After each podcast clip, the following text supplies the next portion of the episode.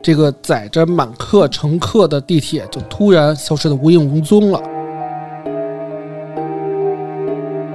不仅西方国家没有报道，而连莫斯科本土新闻都没有相关记载。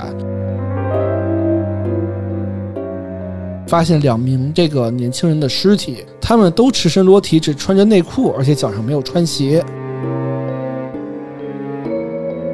终于发现了队长迪亚特洛夫的一些日记跟照片儿。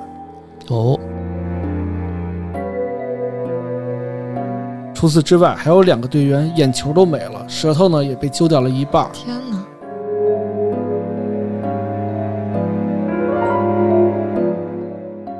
Hello，大家好，欢迎大家收听《安全出口》，这里是松花怪谈，我是宇哥。我是毛毛，我是老魏，我是老段，哎，今天呢也有老魏一起跟我们参加节目啊，嗯，就是我是因为特别最近嘉宾，对对对， 特别嘉资宾 深，听众啊， 对资深听众，对对对资深听众。嗯，这是从来不买票啊，上我们台来听的。对，又凑对我对们对又凑我们节目了，，蹭吃蹭喝嗯，对对对，然后呢还蹭第一个稿子啊，对。然后为什么要把那嗯个我们的热心听众老魏请上来呢？因嗯为我们今天啊要聊一期这个呃类灵异事件啊，也是一个小案件啊。嗯，然后呢是关于俄罗斯的，哦呃，关于这个京苏狂喜啊，是一些这个俄罗斯的一些灵异事件吧。嗯，然后呢，关于一些历史啊，或者一些政治，或者说其他问题呢，欢迎老魏来补充啊。好嘞，嗯，对对，那这个废话不多说啊，我们开始。今天带来两个小故事啊，第一个小故事是说莫斯科地铁的。那众所周知啊，那个莫斯科的地铁呢是世界上运营的里程最长的地铁之一，它总长度超过二百公里，相当于北京到哪儿到天津了，甚至被誉为世界上规模最大的地铁啊。有被科普到，对，然后也是一直被公认为是世界上最漂亮的地铁站。嗯大家感兴趣可以去查一查，它每个地铁站都是那种金碧辉煌、各种壁画之类的，然后说大罗马柱啊之类都有。啊，然后对建筑呢也是奇形怪状啊，那个设计非常的华美，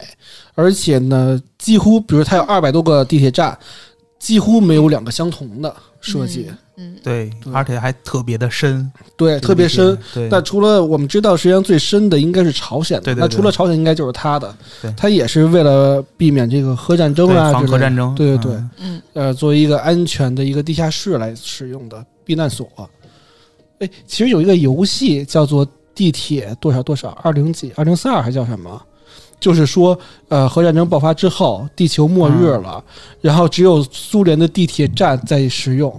然后所有人都活在地铁站里面，外面都是毒气。啊，那然后确最实后有他们的可资源也不多了，跟上面人，然后发现一上去的时候，外面人都变成那种大袋鼠状的人了，然后互相去打，然后呢还找到各种的幸存点什么的，说一定要造到最后的，找到最后的氧气，能够能不能自己把飞船修复好，去外星生存？能，这对，宇嗯这么一哥个看的逻辑跟我们就是不一样啊，嗯，嗨，就是瞎逼 看。呃，对。然后莫斯科其实呃，我们知道就是俄罗斯啊，它是一个这个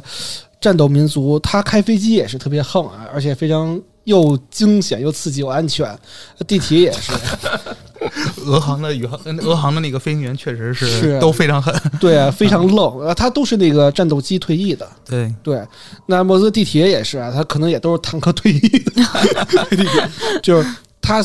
不仅是四通八达啊，而且是这个方便快捷、特别安全的，所以其实建筑到最后到现在几乎很少有交通事故发生。嗯，嗯，其实当时没事儿是好事儿啊，但是一出事儿呢，其实是震惊世界的大事儿。就在一九七五年四月一号，那会儿是苏联对吧？愚人节耶， 莫斯科地铁里呢，发生一个非常不可思议的愚人的失失踪案，不是愚人，是非常呃痛心疾首的。嗯事件的过程是那天晚上的九点十六分，然后一列地铁列车从白俄罗斯的这个站驶入这个布莱斯诺站。这个列车啊，基本上十四分钟就可以到下一站。它其实这个地铁更像日本的电车，它不是城市间的这个地铁，它可能是这个，因为苏联也非常的大，对吧？七四年、七五年苏联也是非常大的，所以它其实是是那种类似于呃日本的那个电车类的这种级别了，已经。嗯，十四分钟还挺长的，对对我对们北京好像没这么长的，对，，北京基本上基本上两三分钟就一站嘛。嗯，对，它十四分钟，而且苏联确实大。就就像这个省两个省之间的。对对对，有可能。嗯，呃，十四分钟抵达下一站。那谁知道这个地铁里啊，这是短短十四分钟，这个载着满客乘客的地铁就突然消失的无影无踪了。那怎么会突然消失？车也没了，对，列车跟乘客呢都突然失踪，啊，对，就嘣儿的一下就没了。 然后这个全线地铁就一片慌乱，就先暂停营业啊。那警察跟地铁管理人员呢，也在这个 一些专家的这个派来之下呢，就是对整个莫斯科地铁展开了一系列地毯式的搜索。但是到最后啊，都没有找到这个地铁跟满列车的几百个乘客，到现在也没有吗？到现在也没有不。会是搞错了吧？真的吗？这感觉像那种穿梭时空了那种这或个者百慕回大到那种未来， 啊，嗯，我前两天还看那个《Hero》那个电影，啊不有一个日本人，他是那个哦哦哦啊，他时不空是可时空穿越那对对种对吗， ，Hero 还挺好看的。他到最后还能把整个地铁都给变啊到对另外一对个对时空，对那对他对到最后牛逼的时候，对对不啊会这地铁就是他弄出来的？有可 能，嗯，没听说有什么日本人去俄罗斯搞事情的苏联。 是，嗯这个当局啊，也是这个直接对这个全线搜索嘛，最后呢也是没有发现这个乘客跟列车，那这些人在地铁上的轨道就神奇的失踪了。到现在为止啊，其实调查还没有停止，但是呢，真的再也没有搜到就是关于任何这个地铁跟这些乘客的足迹了。天哪！失踪的人没有再露过面儿啊，而且是同时是这么多人，一整个列车的人失踪，那得有几百人吧？嗯。但是到后来的时候，有一个突破性发现啊，嗯，呃，有一天半夜，这个地铁的这个电气机组的这个主任啊，叫斯潘诺维奇，接到通知啊，收到一通知说什么呢？说你得带领这个地铁站的这个巡逻组啊，继续沿着这个地铁线呢仔细的搜索。嗯，那一行人呢，很快就来到了一条环形，就像咱们二号线一样的这个路段。那发现原先环形的路段一靠一边的墙壁的分叉线不见了，就本来咱们是一个环线，它中间有一个是分叉出去的机组线，嗯但那个线是这个内部可能不对外开放，嗯这部线就不见了，就很奇怪，因为这个线是一般都是放什么车维修啊，或者是倒车辆之类的分叉线。嗯是他们内部的维修线。那不见了又非常神奇嘛，所以呢，他就去查，而且这个隧道的墙壁呢，也直接往前移到了岔路的这个旁边儿，就直接这个隧道壁往前移了一下，把这个路口挡住了。这个倒岔儿是吧？对，倒岔，对。那隧道下面呢，还多了两根平行的铁轨。那很快，这个工程师就发现啊，说这个隧道其实是一个隧道壁，其实是一个巨大的防水闸门。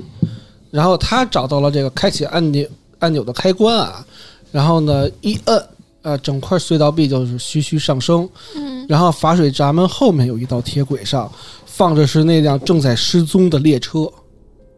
就哦，非常神车奇。找着了，对，这这听着感觉像是是这个前苏联那种秘密基地对对对，那种感嗯觉，对对对，啊一摁滋上去了，后对面一辆车，嗯，嗯，像是这个是不莫是名的一科个科神我秘把他给的，逮起来了 对五十一区的人啊，像是美国来说，然后突然逮起来做一个人体实 验，啊，也有可能。对对对，哎做了一个实验。那会儿那个就是苏联老搞这种神奇什么什么时空穿越，什么睡眠剥夺，啊，对这对种对实验对，他有一些有一些做这种极人类是极限测试的这对种，对对对对哦，对，时间穿越机什么的，我都我是经。其实我经相信这个莫斯科地铁肯定还是有一些未知的分支对对对啊，咱北京地铁其实也有，啊，对三号线啊，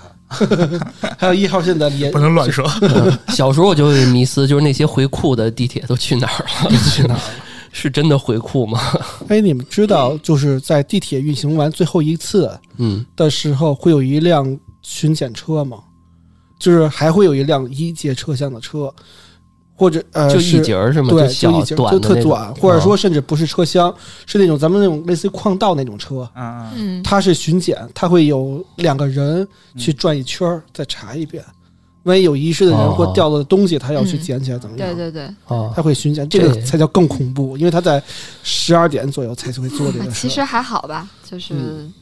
就是恐怖，除了恐怖，其他之外没有确什么实挺不好恐。怖，这一般人干不了这事儿对，啊。因为他是孤独的，他是他又没有那个列车那个速一度，般来说是两个对吧两个人，人是一两个人一起师傅带着一嘛徒弟对对对啊啊对，啊。那也挺恐怖的。对，一个师傅带着一徒弟，这师傅退休了，这徒弟就再找一徒弟，再接着干。不哦过，确实有很多关于地铁的一些啊灵传异说的事件啊，嗯对对，对，这些也是在论的啊。啊，那我们接着话又说回来啊嗯，他就发现这个车厢，然后呢，直接所有人就呼啦一下围上去了嘛。发现车厢里呢，虽然车厢在，人却都没有了，而且呢，找了找车厢啊，发现这个随处可见都是人逗留过的痕迹，就是没有一个人。这个那会儿的车厢其实都是还能抽烟，还能吃东西呢，嗯所以有各种烟头，包括咱们九十年代好像公交车也能抽烟，嗯啊也有烟头，那目的应该地对，应该也有。其实我啊估是计现在现我都在经历过，我都知道那个。嗯就法国那个地铁，嗯现在那个那还是那种夸叽一摁，啊然后才开门儿那种老式地铁。啊，老式地铁，嗯，然后地上那车厢里面也是各种烟头跟罐头混杂啊，然后呢，甚至其中一个车厢里头角落还放了一个行李卷儿，就似乎是有人在这里躺过。现在就是说，这个失踪的列车已经找到了，乘客啊却失踪了。然后这个列车的旁边这个月月台上面啊，有一堆这个报纸啊，包括这个杂用杂志燃烧的一些篝火，啊那就说明他们在那儿停停了一段时间。对，甚至是篝火旁边还有一个遗留的摇篮，摇篮上还有一个空奶瓶儿，嗯还有小孩儿，就特别像什么呀？我感觉这画面特别像这列车突然被放到一个地方，对这些人都下车去那儿停留一段时间，嗯，然后这些人都不知踪迹了，东西都丢在那儿了。我怎么感觉还有点像那种有的电视剧，就是专门把一帮人关到一个密闭空啊间，然后呢，这个做实验玩一个什么什么游戏， 哦，哎鱿鱼游戏是吧？有点这个意思。 哎， 有可能，但但是其实嗯这放苏联来说什么都不好说，也有可能。嗯，对，然后就很多人猜测这人到底去哪儿了呢？然后所有所以的啊、所有专家组呢就把这些这个遗留的物品啊收集在一起，就很多人还是不甘心，说哎人到底去哪儿了？然后就是围着这个所有的墙壁就挨个敲，但是呢。都是这个实体的，就再再也没有发现一个活动的这个水泥墙壁，这就非常疑惑啊！就是如果说这个防水闸门是年久失修啊，那由于这个列车的这个震动，让闸门自由堕呃坠落，就是说它一震的时候，叭松了掉下去，呃是有可能的。但是呢，为什么岔道的那个就是搬岔道这个气，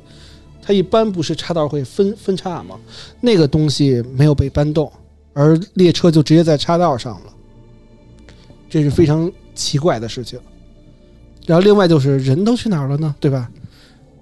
而且当时就是他们发现这个列车被困到闸门里面是无法启动开关的，就是说车的门也是没有办法开的，里面的人应该出不去才对。那是不是另有开关？这种另事有开儿关经，得怕起起就经得起调查吗？因为那么多人不呢，他是怎么他能我觉得说不准调查机构其实知道怎么回事儿。对，就是不说装孙子，对啊哦？他可能真是做了一个什么啊而实验且就是这么多人，有没有公布这个失踪人员名单啊？就是是啊，嗯，对。嗯，然后呢，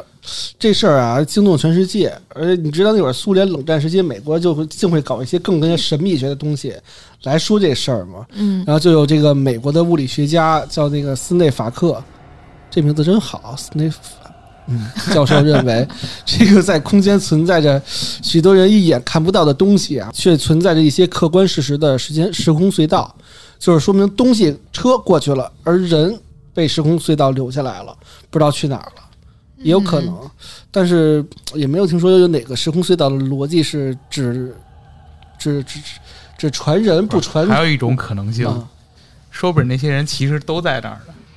就是不你过看他不们见不在一个次元上，哦所以你看不见。啊那如果是不在一次元上，也不可能是只有人跳次元了，而东西没有全都留因下来为那个次元有他们的可以可以生活的东西，不需要这个次元的东西。 不是，那你次元动的话，不可能识别只有人生哎说物说不准就是没有灵魂的东西过不去。 没有灵魂东西过不去。啊 那这样的话，他们衣服也会留下来啊，哎，对，这个应倒该是都说的光着的，对，这倒是，对啊吧？所以平行世界这个事儿，可能好多事儿都没有那 么或者严就是谨。只有你能接触的东西能对过得对去。对嗯，对。然后呢，呃，包括时空穿越，也有人质疑那就是带着整个车过去的话，可能太重了。 哎，对，也有可扛能不动啊，是， 这里面有一个那个之前我推荐推荐给宇哥那美剧，就是那《危机嗯边缘》，嗯啊，它里面就真的有那么几集，就讲的是那平行世界的事儿。有一集他，我记得有一集是坐飞机，就第一集吧，坐飞机，飞机下来的时候，所有人都是腐化的状态了。嗯啊啊，是，那是第一集嘛。对然后它其实那一块儿没有平行世界嘛，它这最最终有一集，它讲的是平行世界是什嗯么一个剧情呢？就是突然间有一楼剧烈的震动，嗯，然后呢，震动最后知道是两个平行世界可能有一些摩交擦叉，嗯然后最后大家去的呃去找去那个楼里面看的时候，是一个人已经扭曲了，比如说这个肚子上长一个手，啊然后这儿长一个，就是说他可能另外一个平行世界也有一个他，啊然后他俩可能在这穿了一个下通过那个震动有一个接触，啊然后突然间这人就两个人就互穿了，哦然后好多东西摆设啊什么的都都扭曲了。哦，好像国内也拍过这种时啊嗯空穿梭的，然后两个时代的人谈恋爱的这种剧，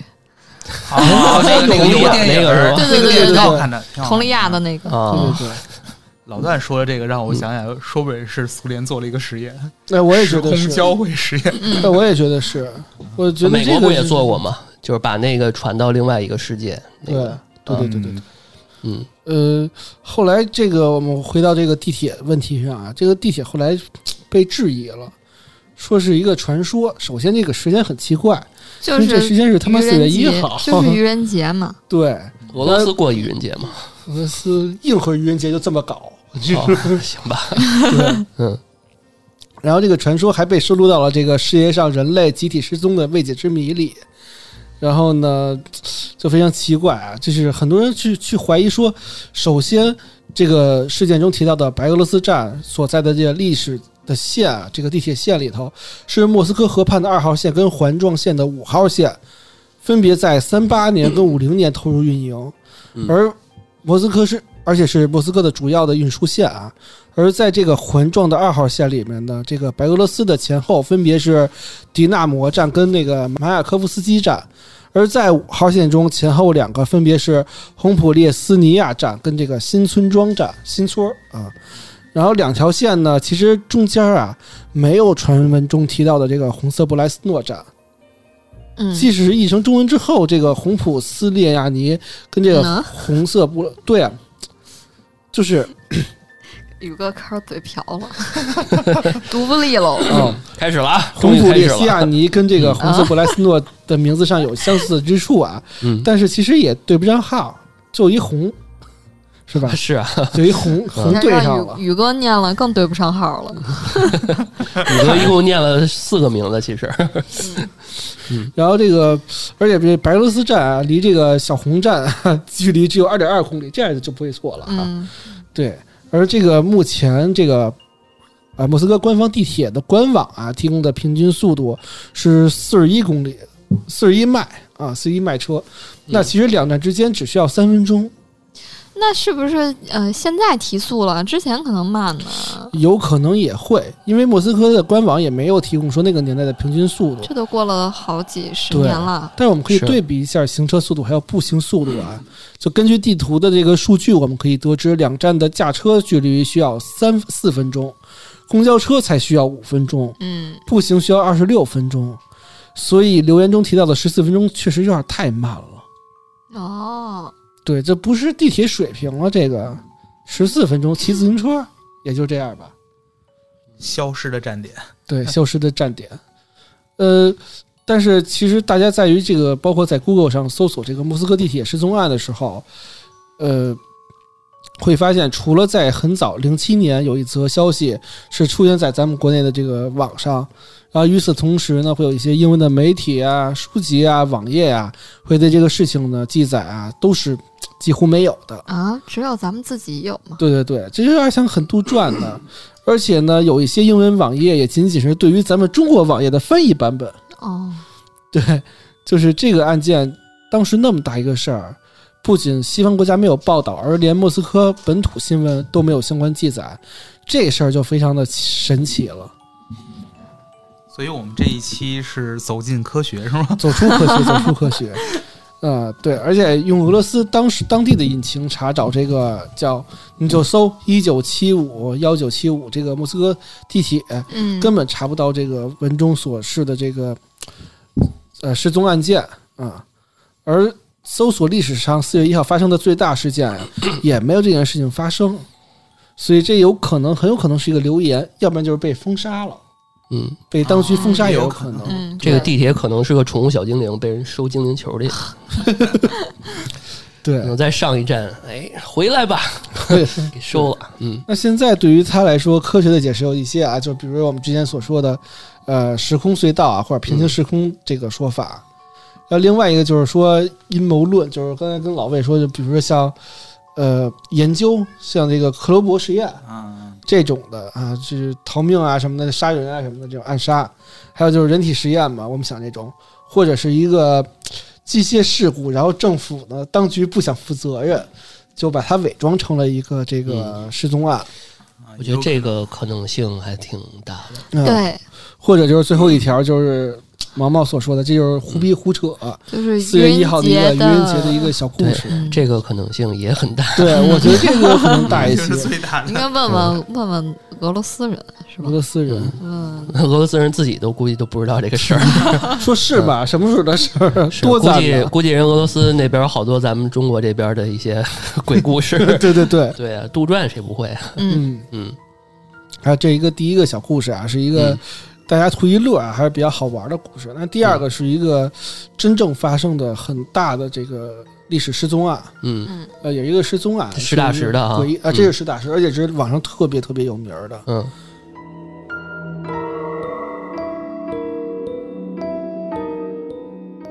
然后这个案件就是叫做，呃，迪亚特洛夫的这个登山小队失踪案，大家哦，网上可以查到啊、非常非常的神奇。嗯这个事情发生在一九五九年的二月，那发生事情的地点在于这个乌拉尔山脉啊，嗯，就是乌拉尔山脉就是亚洲跟欧洲两大这个州的对分交界界地线，对对，乌拉尔山、乌拉尔河、对对对，大对高加索山脉，哎，太棒了，太棒了哎，毛毛太棒了！对对对。而且乌拉尔山其实历史上有很多神奇的事情发生啊，嗯包括这个外星事件，包括这些神奇的这个古迹事件都会有。而且呢，也是这种登山者呀、爱好者呀，包括这个考古或者说猎奇者啊都特别喜欢去的山脉之一。嗯，那事情发生在这个一九五九年的一月底吧，有十个来自于这个叶卡捷琳堡市，就是有十个人吧。然后呢，他们专是专业的这个登山队员啊，决定去挑战一个这个乌拉尔山脉上的一处山峰啊。嗯然后爬野山去了，对，而且知道这一月底是在那个寒冬凛冬将至时期，嗯，嗯，所以呢，冬天爬雪山肯定比这个夏天风雪更大，而且更冷、更艰苦。嗯，所以呢，这就是说，这必须登山啊，是一支非常有经验丰富的队伍，而且你必须得有精良的装备啊，训练良好的这个队员呀、嗯，对，所以说，呃，这支十个还要人有的队坚伍，强的意志，对意志力，而且包括有丰富的经验，嗯，是这我还查了一下，就是他们已经是很专业的有证儿了，对他们啊只要爬完这个，就应该能拿到一个更高级别的证儿，啊，就是好像是通过这个，对于他们来说，这个事儿还是个使命，啊或者是说他们能更考高试阶，对，更高阶一点的一个证证明吧换。币本了，对他可能之前是二级嗯什么什么，现在就可能是三级什么什就么。本来他们已经是一个比较专业的登山队员了，对对是吧对，嗯尤其是他们好像有一个队长还是挺厉害的，就是那种哦在这个领域就是 KOL 明星那种啊哦人物啊，那这支小队啊，是由八男两女组成。那其中最大的队员呢，三十八岁；最小的队员呢，二十一岁，都处于这个就是精神旺盛的时期啊，这个嗯年龄都是正当年。那队长刚才老段说的叫做迪亚特洛夫，这个人嗯是一个当时呃爬山登山大咖吧。嗯那其实他们出发的时候，其实就遇到一个很不顺利的事情，嗯就是有一个队员，这名字你听着啊就特苏联，叫尤里，哦，有理理的复复仇仇， 尤里，这个对 红警，对对对，嗯就开始操纵别人的心灵了。加加林也叫尤里，对吧？嗯啊，是吗？嗯好吧，我们接着说。 ，construction，这个尤里出发的时候，我就之前发还了会学那个前那个叫什么？ Yes, Commander，对他 还有他 Sir, 那 Yes, 个 Sir。俄罗斯那个什么飞艇，啊什么洛夫什么的啊嗯啊，so-，sorry 打个岔，嗯，然后这个尤里出发的时候呢，就发起了高烧啊，嗯，而且呢，就一直说胡话，嗯就说那个呃，我们不能去啊，我们要回去啊，我中们邪了，对中邪了似的这种。无奈之下呢，小队队员啊是先把尤里送了回去，然后再进行攀登。呃，当时尤里这是非常后悔的，说：“哎，我当时出发的时候怎么会发烧呢哎？”呀实际上，只有他活下来了，啊，所以他还是很幸运的。躲过一劫，对，所以这就变成九人小队了，七男两女了啊。那他们经历了这个半个月等待之后，尤里就得等队员回来嘛，嗯，等着等着很担心，然后呢，怎么还不回来？一直在那个那个营地待着嘛，就想到队长曾经说过说，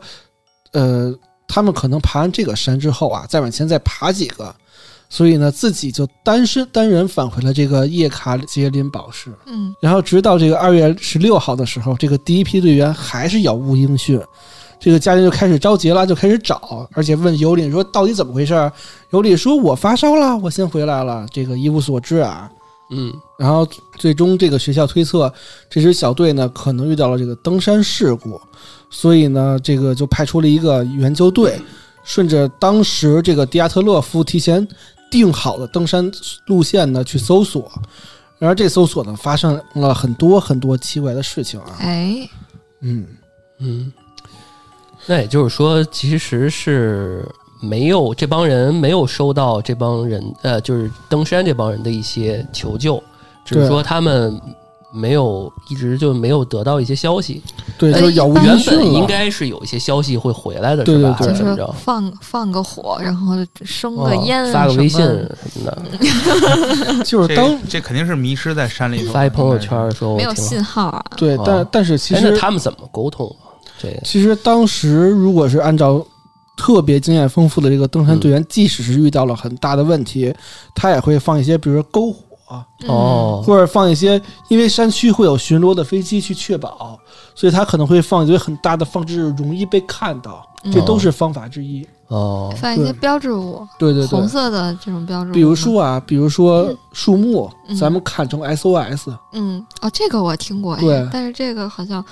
工作量比较大，对，嗯，就是类似，而且他们会有一些，呃，像萤火棒儿，就一撅一，就是红色的火的那个嗯烟火棒儿也会有。哦，是一般他们应该都带着专业装备，对对对，嗯都会有这种救援东西。嗯对对，包括现在更专业的，可能它会有一个仪器是发送自己 GPS 定位的，哦会有及时报警嗯系就统。跟那个《龙珠》里面这探龙珠的那 个，那眼睛是吧？对，嗯然后这个救援队出去的时候啊，就发现了一个遗弃的帐篷，嗯，这个帐篷呢，侧面破了一个大洞，里头也是空无一人了。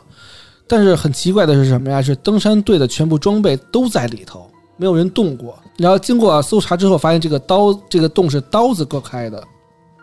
而在帐篷外面呢，有八九个人的脚印，正好有九个人嘛。嗯，有的是穿着袜子的脚印，有的是只穿着一只鞋的脚印呢，都通往远处的森林。可见这批队员啊是在里头可能发生什么事情了，直接用刀子把这个帐篷破开之后，就慌、饥荒，就非常慌乱的就对跑出去了。这我还查了一下，就是据说他这个刀是从内部对割开的啊，对也就是说可能里边出什么事儿或者怎么着，他是从要逃跑对啊，而不是说从外边割开，嗯对啊而是从内部割开的。对，嗯所以呢，就是他们所有人就就很像老段说的是，他肯定从里头割开之后，所有人连鞋都没穿上，东西也是没手上拿，就直接就跑到这个森森林里了。嗯，呃，他们在逃避什么？就有人推测可能是因为雪崩，对吧？但是呢，经过勘察之后，发现现场啊没有任何雪崩的迹象。那有没有可能是因为幻觉呢？对吧？嗯呃随着这个救援队啊，顺着脚印继续往前走的时候，这个脚印被大雪掩盖了，就看不到任何踪迹了。于是大家决定在这个脚印失踪的地方之后，就发散性的寻找。哦那终于在这个森林边边缘里头发现两名这个年轻人的尸体，他们都赤身裸体，只穿着内裤，而且脚上没有穿鞋，这就很像当时可能是我感觉是什么呀？就是睡觉睡睡觉的时候睡到一半然后紧儿，急事件，然后对，赶紧就都跑跑了。哎，他们那个帐篷那么保温吗？ 到里应边该儿是到里边儿可以直接就穿这么少，它有睡袋什么的，啊，对。啊，然后，而且呢，又发现了三具这个队员的尸体。嗯这些尸体经过解剖之后，发现他们都死于低温症，就是多说都被活活冻死。那肯定，你哦只穿裤衩在森林里，能不被冻死吧？嗯，这个怎么怎么回事儿？其实我觉得他们那会不穿会只是穿有内衣就野挺奇兽啊怪的？呃，应该没有什么野兽的足迹。嗯他们就是后来自就相是，残杀，给扔出来我也感觉有可能，是吧？你得我控我吧感觉啊，穿他们只穿内衣这件事儿本身就挺奇怪的。对，一般情况下，在野外你睡睡袋的话，怎么会脱的那么干净？是那就是被别嗯人拖是啊，所以我刚刚说保温这么好吗？对，你们说的推测很有道理啊，就是专家也推测发现说，最先冻死的这个两呃年轻人，嗯他们之所以是赤身裸体，很有可能是因为被其他队员剥下来了，就是被其他都人给啊也扒有了，可能，对，然后衣服为自己所用，哦是不是？呃，就是可能先紧冻死急的时了。候，嗯这俩人已经冻死了。对剩他们下可的能队就员推都测说什脱么了呢他们的是衣服是紧急的时候，这俩人就出去之后没怎么穿，然后呢，或者说就被冻死了，然后其他人呢为了延续，把他们的衣服扒了继续往前走的。嗯，然后是怀疑是是不是有可能因为雪崩呢？这个解释就是现在来讲啊，就是还比较合理。但是我之前也说了，现场没有雪崩痕迹，他们嗯到底在跑什么？是野兽吗？还是什么呀？嗯，就肯定有随意外发生。我估计对啊嗯那随着就是这批这个搜查这个队员的遗物检查到的时候呢，终于发现了队长迪亚特洛夫的一些日记跟照片儿。哦，对，其中就说啊，说这个登山队在山上呢，还是遇到了暴风雪的，无奈之下呢，只能暂时扎营，但是没有写太多其他的线索，就是说他们为什么扎在这儿，是因为遇到暴风雪了。这照片网上有吗？可以看，应该可以有的能啊有搜的，到一些哈。可以可以可以，嗯，大家可以网上搜一搜啊。嗯，回我们可以当封面儿。然后在于这个检查这些物品的时候，就是发现没有什么线索嘛，那这个时候事情就耽误了。耽误之后，基本上在两个月之后，这个冰雪就消融了。融化之后，发现了其他四位这个队员的尸体。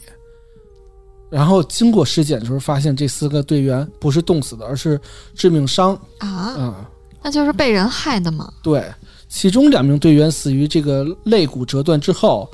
扎进心脏而死，天哪，还啊挺狠的。一名队员的头骨损坏了四分之三，还有一名队员几乎全身都骨折了。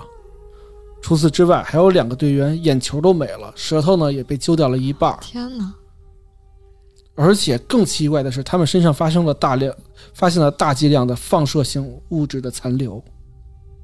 哦你，要不说最后一句的话，我可能以为他们是遇到只熊什么的。我也以为野兽，啊但是这放射性物质在雪山里头很难这个。这个这又是实验那一块儿的了，我估计。嗯，但放射性物质也不一定说，因为比如说山里面有可能会有一些矿物，矿对什有些么矿物放射可能性会物沾质呢？但是啊它是衣物上发现了大剂量的残留，那就看什么样的闯进了一个核试验基地，嗯，嗯也有可能，也有可被人能也灭有可口能。是就是他们核试验的时候泄露了什么东西，啊，泄露不可能他们可能他们本身那个动物可能就沾染了，嗯，或者说更倒霉了，就是他们先被动物拍走了，然后发现刚要搞参搞研残喘的时候，发现一堆那个 丧东西尸一是吧？挖，嘣就崩出来了，这种也有可天能哪。对。然后，因为他们身上的伤啊，就是比较奇怪，所以我们刚才也说了，有可能是因为少数民族，或者因为那个野生动物袭击，或者因为当时那个野生的呃一呃比较部落种族什么的，对吧？呃，食人族，对， 也雪有可能，嗯人是吧？雪怪什么对，的，雪怪有啊可能，嗯，它那个伤势特别像是那种巨大的冲击波力量造成的。然后这个时候就是很多就是苏联很多科幻迷嘛，就开始就是胡说了，说那个警察在调查的时候发现一些不明飞行物，然后呢还有一些目击目击者声确实是有，因为哎我我。发现这个苏联之前也特别爱研究这个，就是 UFO，呃，啊每说次是都外研星究过人是吧？对，所以是外星人把他们的眼球拿 走做标本了，是吧？对，说当时这个地区有很多人看见天空上有一个橙色的球体喷发着火焰，然后迅速的消失。嗯，而且这个不明飞行物出行的时间就是这个登山队上山的时间，嗯，对，贼着他们去的。这个红色球体喷发火焰不就是这个热气球吗？红色的、橙色的热气球，然后蹦蹦喷着这火焰网上有说是什么热气球导弹啊啊的这种袭击什么的啊啊，对我觉得这个可能性也挺大的，也有可能，啊对或者说他们就在那儿做实验，正好就正巧凑巧了。嗯，是对，可能这个那边俄罗斯那边地广人稀的，他们有一没有接到一些政府在那边做实验的一些指示，可嗯能就贸然闯入了。对，而嗯且做实验如果是秘密的，不会跟你讲的。为什么要跟对哎，这个事情公众就有意思了，就是说警察就顺着这个橙色的这个球体去接着查的时候讲？，嗯，收到了上级的来电，说你不要再查了。哎，那啊嗯就有端倪那在这就里。显而易见了这有可能是对，嗯，而且呢，要求他们停职调查此事，停停止。之后呢，苏联政府迅速的宣布这个这事情结案了，嗯就以失踪案就是定了。然后哦呢，关键，是有尸体，怎么能叫失踪啊案？ 嗯就呃，是意外他最后的他最后的结论叫做九名队员死于因不可抗因素造成的意外事故，啊，那就有这个说法就很胡扯。那就是意外。嗯意外嘛，不不可可抗抗因力素嗯可能就是比如说武器实验之类的。说白了就是没有他杀，是吧？嗯对就是对，嗯嗯，然后呢，这个九名的队员的尸检报告啊，所有有关于什么内脏损伤，我们之前说的什么骨折、查检心脏什么的，嗯眼球消失这个，所有内容全部都失踪了，就是哦全部都销毁了。也就大家啊也就知道这种程度了，是对吧？对啊，有再可细能节的就没有。可能这些这个尸检报告可能就作为什么啊武器测试的这个 对实验报告实实验报告天了哪是吧？存在于另外一个领域里边，档案对嗯，吧？是嗯然后这件事情现在就是有几个说法解释嘛，一个是说外星人嗯袭击，另外一个解释说是有没有什么大脚怪、神秘动物，嗯还有就是说，嗯是不是有一些什么，比如说，呃，核导弹、核试验，或者说一些武器导弹，嗯正好就砸中了。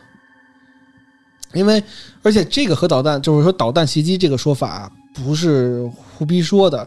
而是有人发现当时这个登山队所处的位置，正好是苏联进行洲际导弹的实验的位置，就很有可能是进行这个具有这个放射性物质的洲际导弹，正好就给砸到这儿了。嗯哦，那这样也就说得通，为什么不要再继续查了，对吧？嗯不能泄露军事机密。对是，不那是可能就是真是倒霉了，哦，天哪！嗯，这样就说得通。所以说不可抗因素这话也不是随便说 的。对对对，嗯，啊 呃，所以而且啊，就是在这个新式武器引爆之后，在地周围的这些其他登山队都听到了巨大的声音。那有一些登山队就是认为是雪崩，所以都逃跑了。逃跑之后呢，发现这个没有雪崩的痕迹嘛，他们才回去。嗯，啊，前前后后就是几名队员都冻死了嘛，就发现这些队员。那幸存的队员呢，在寻找的时候，有可能是不是走错了路，结果走到了新式武器的这个实验的地方，嗯，就被新武器给干死了，也有可能。哦，啊，我觉得这种解释还挺很可能，能很可说得通啊对能说得对，现在这个流程是里面是什么呀？就是刚开始雪崩，大家都害怕，就光着光着身子就跑出去了。那有些就是光着就冻死了，有一些可能就把这个一些穿着衣服的给拨走了，自己再接着跑，再流窜。流窜的时候正好被导弹炸死了，那也太惨了，这小队。对啊，就死就是惨的太巧合了。对，嗯那现在就成了一个非常非常有名的，呃，算得上是世界十大神隐之一了啊、一个嗯一个一个灵异事件了。对，嗯，这个引的是这个事情的真相，嗯，，对对不对，是说这些人啊，反正尸体也都有了对人的尸体都有啊，嗯其实是让我想起来那个去年的时候，咱们有一个哀牢山的有一个这个地质队员嗯，失踪，然后那个最后全部死亡，四个人。那是什么什么情况啊？那个好像当时就也是因为地质勘探队员嘛，嗯嗯那都是专家，然后呢就莫名其妙的就失踪了，失踪，然后找不着人，找不着人，后来发现就是四个人全都失温死亡，失温死亡，对冻死的。冻死的啊。那那是不是进入了一个就是非常低温的那么一个洞穴里冻死的？他们反正当时去，我印象中是说好像是那个地方地磁比较混乱，所以它罗盘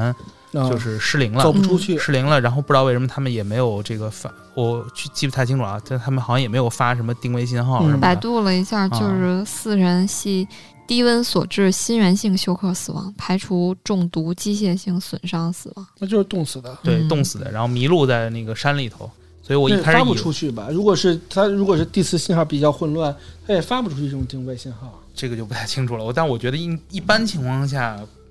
不应该，我毕竟专家嘛，嗯，嗯，所以我嗯感觉有时对候他们都可能受过训练对什么的啊。我感觉应急可能有时候情况什么的越是专家，可能越对这种事情有些疏忽的地方，嗯对对对，对他可能太自信了。太相信自己的经验了。嗯对对，我所以我觉得这个俄罗斯这一小队估计也有在过程中也有这方面的对成分，也有这方面啊的因为他们是专业的嘛，对对？吧？啊，他们可能还是更第一是更慌乱一些，是对，第二是就是他可能我猜测啊，可能本身也不团结，不然也不可能出现这种就是外部损伤或者说是抢别人衣服的情况。那几嗯可能也是分几波，一波人把一波人干死了，自己跑出去之后被炸死了。那这也都是我们的猜测。对对。对，嗯，嗯那今天就到这儿吧。嗯。今天宇哥给大家又讲了俩，对，今天是给大家讲了两个，主要是这个之前开坑是吧？嗯，对现在是今天是俄罗斯这关于俩，俄罗啊斯，嗯对，，也是最近是有一点这个俄罗斯局势问题嘛，就是我想到了， 就想找一些就是苏联的以原来一些好玩的事儿聊聊。嗯，嗯，对，然后这边也可以约那个老魏一起，以后咱们聊一聊这个京苏狂血的一些事情行啊，嗯，这个冷战还是埋埋葬了不少有意思的事情。对对对，非常有意思。包括那个之前我们俩聊，就是一些什么，就是那种神奇的实验，对就那种非常硬核的啊，什么包括武器类的啊、人体类的，或者说这种啊呃科创类的这种对对对，对什黑么科技这个疫病类的，对对对是吧？都有。嗯，我们可能会开这坑 啊。那个嗯你看过原来有一个那个俄罗斯丧尸的视频吗？没有，我回头给你找一个。行行行行嗯，行，那咱们今天就到这儿吧。感谢大家收听《安全出口》，这里是《松花怪谈》，我是宇哥。我是毛毛。我是老